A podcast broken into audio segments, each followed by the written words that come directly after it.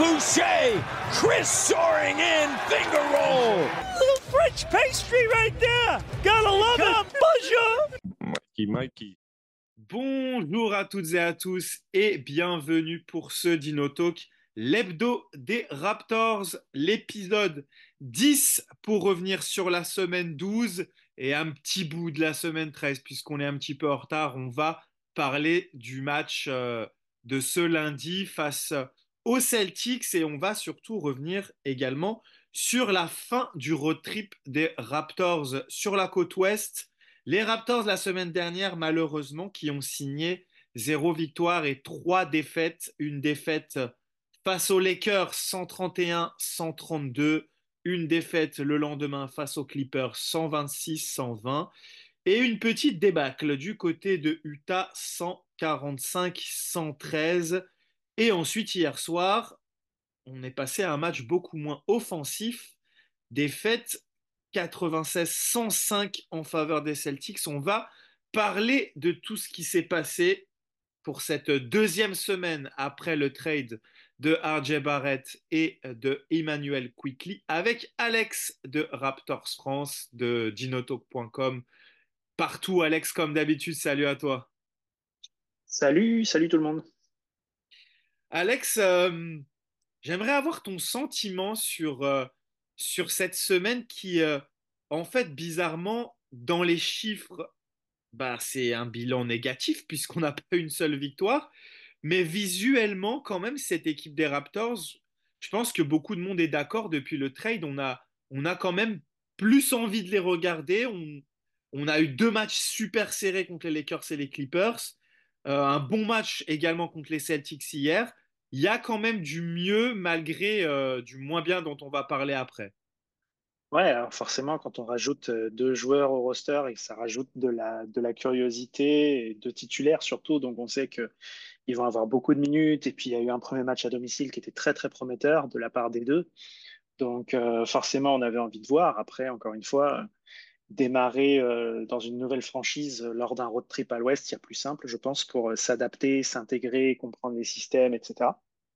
Mais, les deux ont parfaitement parfaitement répondu aux attentes. Et effectivement, c'est vrai que si le bilan est négatif, euh, dans l'image et dans l'analyse, on peut quand même retirer des choses très, très positives.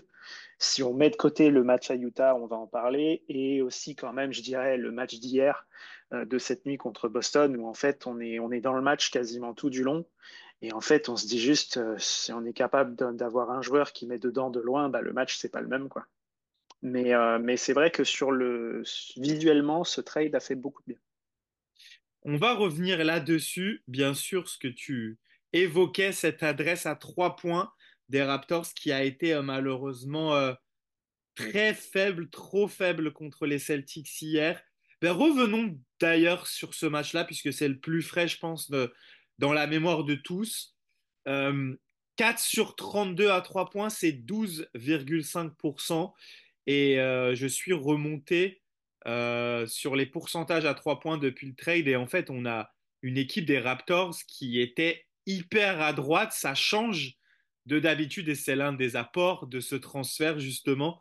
Euh, je vous refais le tour des adresses des Raptors depuis le transfert. Contre Cleveland, les Raps sont shootés à 36%, 11 sur 30. Contre, je fais dans l'ordre. Euh, contre les Kings, parce que là je ne l'ai pas écrit dans l'ordre malheureusement, contre les Kings, les Raptors ont shooté à... Non, contre les Grizzlies, pardon. Les Raptors ont shooté 12 sur 26, 46%. Contre les Kings, 13 sur 37, 35%. Contre les Warriors à 45,5%. Contre les Lakers à 48%. Contre les Clippers à 40%. Et contre le Jazz, malgré la défaite, on s'en rappelle, euh, les Raptors ont été euh, totalement maladroits près du cercle, mais ils ont shooté à 50% avec 17 tirs à 3 points. Le plus petit nombre de tirs à 3 points inscrits sur tous ces matchs, c'était 11 face à Cleveland, 11 sur 30. Et contre les Celtics, du coup, ce 4 sur 32 fait très mal parce que dans le reste des compartiments du jeu, les Raptors font un bon match hier contre, contre Boston. Et pour être complet, si les Raptors shootaient seulement à 8 sur 32, ce qui est 25%, ce qui est un faible taux de réussite, les Raptors auraient eu 12 points de plus et auraient gagné ce match. Malheureusement, c'est vraiment cette adresse à 3 points, Alex, qui plombe les Raptors hier soir. Il n'y a, même pas vraiment d'autres explications dans l'analyse de cette rencontre. Ouais, c'est carrément ça. Et en plus, bah, comme tu l'as dit, tu as redonné les, les adresses euh, depuis le, depuis le trade et jusqu'à ce match contre Boston où on se dit, c'est le jour où euh, on, fait tout bien à côté que l'adresse disparaît. Et c'est un espèce de, cercle vicieux où soit tu, tu shootes bien à trois points mais tu perds, soit tu perds parce que tu shootes mal à trois points. C'est assez terrible cet enchaînement de défaites là depuis, euh, depuis le match à Memphis. alors il n'y a pas que ça, hein, on, y reviendra, mais c'est vrai que c'est extrêmement frustrant parce que c'est un problème qu'on a euh, et qu'on répète depuis, j'ai l'impression, euh, bientôt deux ans euh, à Toronto. Mais, c'est vrai qu'il y a de grosses difficultés à ce niveau-là. Et paradoxalement, on a fait venir deux nouveaux joueurs. Alors, Emmanuel Quickly était quand même très, très catégorisé comme un joueur capable de shooter de loin et avec une bonne, une bonne adresse. RJ Barrett un petit peu moins. Et pourtant, euh, les deux répondent parfaitement. Alors, encore une fois, mis à part ce match contre Boston hier, mais jusque-là, c'est vrai que sur le papier, on pouvait se dire, oula, on avait besoin de shoot, on prend RJ Barrett. Ben, en fait, euh, non, ça, ça, passe bien normalement. C'est ça, et on a Pascal Siakam qui, euh, avant le match d'hier, était aussi en feu à trois points. je crois qu'il était. il y a une stat qui est assez dingue sur le début de saison. Il est genre à 12% et jusqu'à un certain point. Et depuis un mois, je crois, c'est ça depuis un mois, je crois qu'il était à 46% de réussite à trois points. Et euh, malheureusement, en fait, euh, et ça, on l'a déjà dit plusieurs fois cette année, c'est que quand les Raptors se ratent à trois points, bah, ils ne font pas semblant. Et, euh, voilà, et ce qu'on aimerait, c'est que un match à 35%, un match à 36%, ce soit la moyenne basse des Raptors, et puis quand tout va bien, qu'ils nous fassent des, des 48, des 50. Mais euh, bon, après, on sait que, on sait que l'adresse, c'est, c'est pas quelque chose que tu contrôles forcément, même si là, tu aimerais que, bah, ce soit pas du 4 sur 32, quoi. 12% de réussite, c'est, c'est vraiment trop faible. Euh, on, va, on, va, on va suivre ça. De toute façon, c'est, c'est, ça part quand même dans la bonne direction avec, comme tu l'as dit, ce trade qui a, qui a quand même rééquilibré les choses.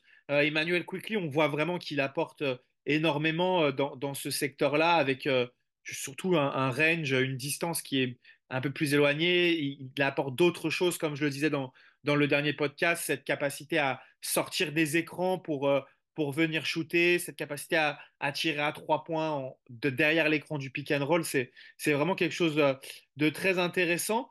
Je pense qu'on a fait le tour sur le tir à trois points, il n'y a pas plus à dire que ça. Le deuxième sujet que je voulais aborder, et on va pouvoir en parler avec ce match des Celtics hier, 105 points encaissés euh, dans cette NBA aujourd'hui, c'est vraiment très peu. Le match défensivement a été très bon.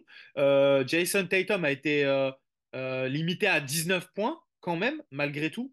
Et ça faisait suite, par contre, à une série de matchs où les Raptors, depuis le trade, étaient la 28e défense de la NBA. Les deux seules pires équipes, c'était les Pistons et dernier, les Golden State Warriors avec quand même 145 points encaissés contre le Jazz, 126 contre les Clippers, 132 contre les Lakers. Euh, c'est quand même compliqué de gagner des matchs quand, euh, ta défense est, si faible. On pouvait s'attendre à une baisse défensive avec euh, le départ d'Oji Anunobi, mais pourtant, je ne sais pas si toi, tu as cette impression-là, mais j'ai l'impression que la défense a plus de cohésion malgré tout. Donc, comment on explique un peu tout ça? Déjà, premièrement, il faut rendre hommage à Emmanuel Quickly et R.J. Barrett, encore une fois, qui se donnent plus que ce qu'on aurait pu penser en les voyant arriver. En tout cas, plus que ce qu'on, moi, on me les a vendus euh, par rapport à leur, à leur performance chez Knicks. Il euh, faut reconnaître qu'ils se donnent et que, et que comment dirais-je, que, que c'est loin d'être des cibles pour les, pour les attaques adverses. Euh, deuxièmement, je pense que le départ d'Oji Nobi a responsabilisé aussi les autres qui restent. Euh, je ne dis pas qu'il se reposait beaucoup sur la défense en un contre un d'Ogianinobi, mais euh, psychologiquement, je pense que le fait de se dire, OK, il y a notre meilleur défenseur sur l'homme qui est parti, euh, il faut qu'on élève le niveau et qu'on s'adapte et qu'on accompagne les nouveaux qui arrivent, etc. Donc, je pense que ça doit jouer. Euh, après, je mettrai quand même le match contre, contre Utah de côté. Euh, t'es, es cramé en fin de, en fin de road trip. C'est, compliqué. Tu sors d'un, match contre les Lakers euh, avec toute la polémique qu'on connaît. Back-to-back à Los Angeles. Tu dois aller à Utah. Tu, il te manque des joueurs voilà, c'est compliqué. Euh, et puis, euh, ben, peut-être que mine de rien, la présence de Puttle dans la raquette défensivement apporte euh, plus qu'on pourrait, qu'on aurait pu le penser avant. je trouve que son absence se fait peut-être sentir défensivement. Offensivement, pas du tout, mais défensivement, ça doit, jouer. Ben, complètement, parce qu'en fait, il y a eu un, un changement de rôle dans l'équipe défensivement avec le départ d'Oji il fallait trouver le joueur maintenant qui va défendre sur le meilleur attaquant adverse et Darko Rajakovic a choisi euh, Scotty Barnes qui est très heureux de prendre à cœur euh, cette mission-là. Le problème, c'est que jusque-là, Scotty Barnes avait brillé en défense dans ce rôle de, roamer, de second rideau. Euh, on l'a vu, hein, ses, contres montent, en flèche cette saison. Et en fait, on a, on a dû faire un transfert de rôle et en fait, euh, Scotty qui va prendre le meilleur attaquant adverse fait que euh, c'est un peu euh, Jacob Poltel qui avait récupéré ce rôle de roamer. On l'avait vu ces derniers temps aussi, pas mal de contre, du 5 contre deux fois de suite, je crois. Et c'est vrai que cette blessure, eh ben, elle laisse un peu ce poste, ce, ce rôle-là vide. Et en fait, on n'a pas vraiment d'autres joueurs capables de le faire. Euh, déjà, les capacités athlétiques de, Scotty faisaient de lui euh, quelqu'un d'exceptionnel dans ce rôle-là, et Paul le fait de manière différente. Et c'est vrai qu'en le perdant, eh bien, on a perdu en protection de cercle. Euh, John T. Porter fait ce qu'il peut. Malheureusement, pour l'instant, il a encore un peu du mal, je trouve, parfois avec le rythme de la NBA. Il fait énormément de fautes.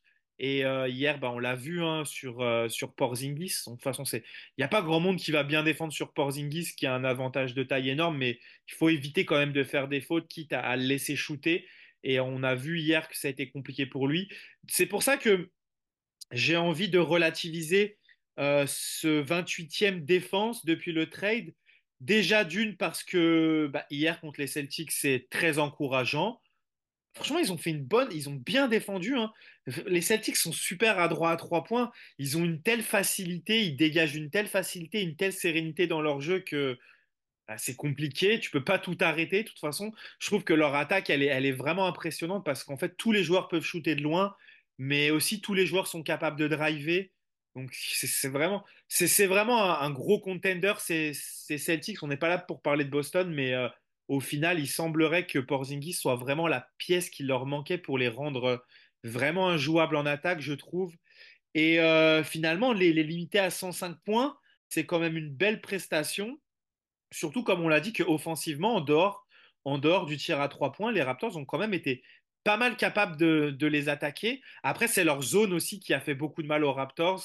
Euh, mais bon, le but d'une zone, c'est de bloquer la raquette et euh, on sait que face à la zone, il faut avoir un minimum d'adresse à trois points. Tu as des tirs ouverts contre une zone. Donc, euh, c'est là que les Raptors ont pêché. On en a déjà parlé. Mais euh, ouais, je suis suis pas pessimiste quant à, la, défense des Raptors. Je pense pas qu'on devienne élite. Mais vu qu'on a une attaque qui est de vraiment, vraiment meilleure, euh, les Raptors, là, depuis le trade, alors j'ai pas, j'ai pas les derniers chiffres, mais je sais que avant le Jazz, on faisait quand même partie des, du top 5 des attaques de la ligue depuis le trade. Même si ça, je pense, ça va pas durer, mais on peut s'installer dans le top 10, je pense. Mais euh, voilà, on a un peu inversé le schéma habituel que Toronto proposait en essayant d'avoir une défense élite et une attaque moyenne. Je pense que maintenant, l'objectif, c'est d'avoir une attaque euh, proche d'élite et d'avoir euh, une défense moyenne, même si, bien sûr, je vais te laisser la parole sur, euh, sur la défense pour conclure, même si on sait que les choses vont certainement encore bouger, euh, puisque euh, Masai Ujiri et le front office semblent décider à, à transférer Pascal Siakam, même si ça semble pas si facile que ça en raison bien sûr de, de sa situation contractuelle. Mais reviens rapidement sur, sur cette défense. Est-ce que tu, tu la vois quand même, je sais pas, avoir une, une évolution positive quand même? Ben, c'est difficile à prévoir parce qu'effectivement, on ne sait pas trop dans, dans quelle mesure ce roster va être, euh, va être modifié, à quel moment, comment ça va cliquer, etc. Maintenant, ça ne peut qu'aller mieux, euh, dans le sens où effectivement, on l'a dit, Puttle manque défensivement, c'est vrai. Donc, euh, quand il va revenir, on espère le plus tôt possible, mine de rien. Je pensais vraiment pas dire ça il y a encore quelques semaines. Euh, mais euh, mais il, force est de constater que défensivement, il t'apporte quelque chose d'extrêmement important. Euh, donc, donc oui, ça ne peut aller que mieux. Et puis, ils vont travailler. Et puis, et, puis, à un moment donné, il va falloir aussi, mais je pense que ça, ça ah, je vois mal comment ça pourrait arriver avant que, avant que Siakam soit, soit transféré. à un moment donné, il va falloir que, que Scotty Barnes passe un passe un cap, euh, que ce soit offensivement comme défensivement. Il va falloir que, que, que qu'il monte le curseur. Euh, je suis encore trop frustré de lui, de, de le voir un peu euh, en retrait, un peu se faire passer par son défenseur, élever les bras parce qu'il n'y a pas eu une aide derrière. Je trouve qu'il s'accroche pas assez. Et, et, et c'est pareil en attaque. On a l'impression des fois pendant deux cartons et demi de pas le voir, et puis pendant les dix dernières minutes, tu te dis mais il était où là? Il domine de ouf. Et je j'ai du mal à le voir faire ça tant que Siakam est encore là. Je pense que euh, quand il sera parti, euh, Scotty Barnes n'aura plus le choix. Euh, ce sera son équipe, assumée, claire et affichée, et il faudra qu'il en prenne le contrôle. Il en est capable ou pas, ça, on le verra à ce moment-là. Ouais, c'est vrai que moi, je trouve aussi que ces derniers temps, il s'est beaucoup reposé sur son adresse à trois points. elle était là, elle était bien présente, et du coup, bah, il faisait ses chiffres, entre guillemets, offensivement. Mais c'est vrai que je sais que dans le groupe chat euh, où on est, on est plusieurs à discuter le soir des matchs, beaucoup quand même sont assez frustrés de le voir euh, aussi peu attaquer le cercle. Euh. Après, c'est... Après, je trouve que hier, par exemple, le match de Boston était quand même significatif de encore les, les progrès qu'il a à faire dans ce domaine-là. Je trouve qu'il n'arrive pas non plus à prendre le dessus sur son adversaire direct par son, par son dribble. Euh, faut vraiment que ce soit assez ouvert ou que ou qu'il y ait vraiment une ligne droite. Je, trouve qu'il est euh, manque quand même encore de, capacité à, prendre le dessus sur son adversaire la plupart du temps. Et c'est pour ça qu'il prend des mid-range ou euh, des trois points ou qu'il est obligé de, lâcher sa balle. Euh, je trouve qu'il a du mal à, à, faire la différence et c'était l'un des points, des points qui étaient relevés en début de saison dans, pourquoi c'est compliqué euh, Scotty Barnes meneur de jeu, par exemple. Euh, et c'était tout ce genre de choses-là, la, gestion du pick and roll. Donc euh, le fait qu'il améliore son tir à trois points, ça l'a grandement aidé, parce que c'est vrai que maintenant, ça oblige les défenseurs à sortir sur lui. mais malgré tout, je trouve qu'il a encore du mal face à un, arrière qui va être assez vivace. Comme hier, il se retrouvait soit face à des Drew Holiday ou des, euh, Derek White qui pourtant sont plus petits, mais il n'arrive pas à, prendre le dessus physiquement, sauf quand il part dans du post-up. Mais on sait que le post-up, ça attire les aides défensives et surtout que Boston hier a choisi de jouer grand avec Orford et avec Porzingis. Et là, il faut souligner Mazzula qui a fait euh, un très bon ajustement par rapport au match précédent où Siakam avait été dominant. Là, il a démarré beaucoup plus grand. Bon, par la force des choses aussi, parce que, parce que Brown était absent. Mais je trouve que ça a énormément gêné les Raptors, même s'ils ont fait un bon match au final à l'intérieur, hein, mais euh, ils ont dû trouver d'autres solutions.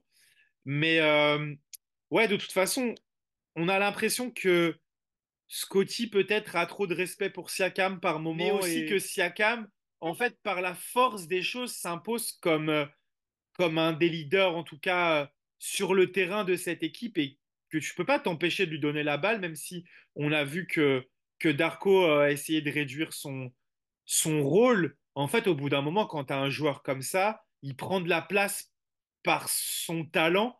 Et euh, peut-être qu'au final, il, faut, il faudrait qu'il ne soit plus là pour que ça fasse un déclic. Euh, comme on l'a vu contre. Euh, c'est contre les Clippers qu'il est absent, Siakam. ouais, c'est ça. Voilà, on l'a vu contre les Clippers où l'absence de Siakam fait que les autres joueurs prennent plus de responsabilités. Et peut-être que c'est ça qui est nécessaire pour que Quickly, 24 ans, Scotty Barnes, 22 ans, et, euh, et RJ Barrett, 23 ans, prennent à cœur ce rôle-là, match après match, sans se dire Ok, si on rate notre match, c'est pas grave, on a toujours la sécurité Pascal Siakam derrière. Ouais, c'est ça. Alors, on peut euh, espérer que ça se fasse rapidement ou pas.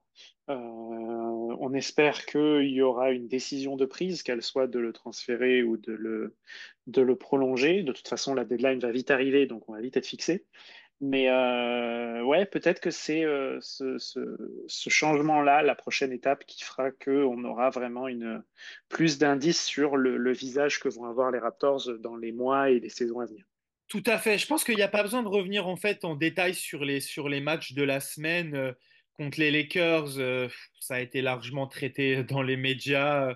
C'est, c'est cet arbitrage qui a, qui a coûté euh, la victoire et une belle, euh, une belle amende à Darko, même si je pensais qu'il allait prendre plus. Moi aussi, j'avoue que quand, je, quand le montant a été annoncé, je dis bah ça va en fait, hein, il peut recommencer. hein. Ouais, il a, il a été bien plus véhément que, que les autres entraîneurs qui ont pris pareil cette année ou que Fred Van Vliet qui avait, euh, qui avait pris, je crois qu'il avait pris 30 Van Vliet l'année dernière. Il me semble aussi. ouais.